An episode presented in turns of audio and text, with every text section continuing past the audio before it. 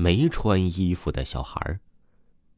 事情发生在我读小学的时候，几岁的时候啊，我也忘记了，但是我却永远的记得，我爸四兄弟，我爸排老三，那时候我爷爷从政府那里分到了一块地，就按照四兄弟的规格建了栋房子，房子二层，一层二间，四兄弟一人一家。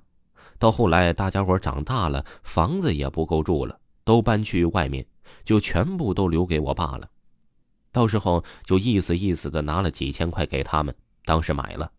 后来我和我弟就睡在我大伯那间房。那天晚上半夜什么时间也忘记了，只记得我当时就睡在下铺。就在我睡得迷迷糊糊的时候，突然被一阵小孩的哭闹声吵醒。大概被吵了几分钟之后，我迷迷糊糊的睁开了眼睛。当时房间里是点着几条白色的小灯管我想起来，但是那个时候任我怎么用力，我都起不来床，而且也开不了口。挣扎了几下之后，妈呀，恐怖的事情出现了！就在我眼皮子底下，有个小孩在爬来爬去。我是透过蚊帐看过去的，可以依稀看到是个男的。脸蛋看不清，但是他身上却是有着白光。我就这么恐惧僵硬的侧着身体，看着他在我的面前爬来爬去，爬多久我也忘记了。但是接下来的事情才是我恐惧的最高点。就在我房间门后，地主爷爷，也就是类似土地爷的那里，走出了一个白发苍苍的老人家。老人家秃顶白发，穿着民国的中山装，样子很慈祥。也是全身白光。他慢慢的走到小孩身边，就抱起来，然后他慢悠悠的回到了他的牌位那里。那孩子不跟他抱，就在他身上挣扎的翻来翻去。这个时候，老人半蹲坐，抱着摇来摇去，好像在哄他别哭闹，然后就慢慢的消失在了我们的面前。这时候，本人用一声最高的分贝叫出了一声。而在我有知觉的时候，已经是第二天的中午了。醒来时，发现已经是在医院房间，手里挂着葡萄糖水。我爸在我妈妈的身边坐着，爷爷奶奶也在门口。我爸爸见我醒了，就问我昨晚怎么了。他说他是被我弟叫醒的。我弟被我当时叫醒后，爬了下铺，怎么摇也摇不醒。后来就跑上了二楼叫我爸爸，我爸爸半夜就给我背上了医院。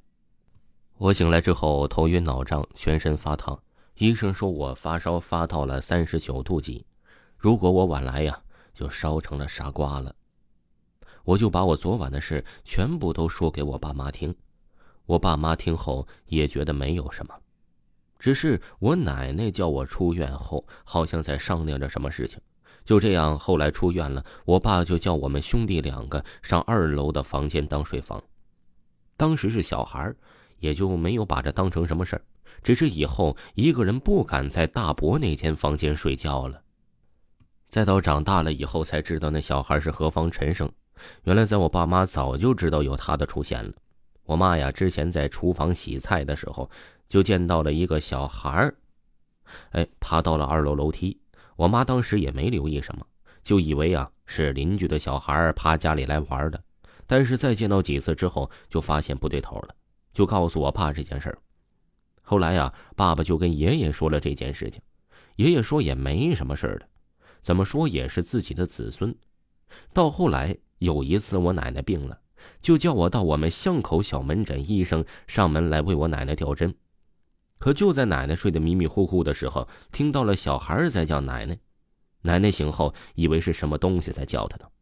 这个时候头上的针掉了，也没在意什么，就叫爷爷过去叫医生重新扎一次。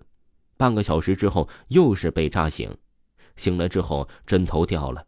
连续几次之后，奶奶生气了，就对爷爷说：“他二伯过来后啊，就对着床下大骂。”我们几个听到这骂声，就想看看怎么回事。我外婆见我们上来之后啊，也就不骂了，从他包里啊拿出来了朱砂、黄纸，画了几张符，就在床头位置。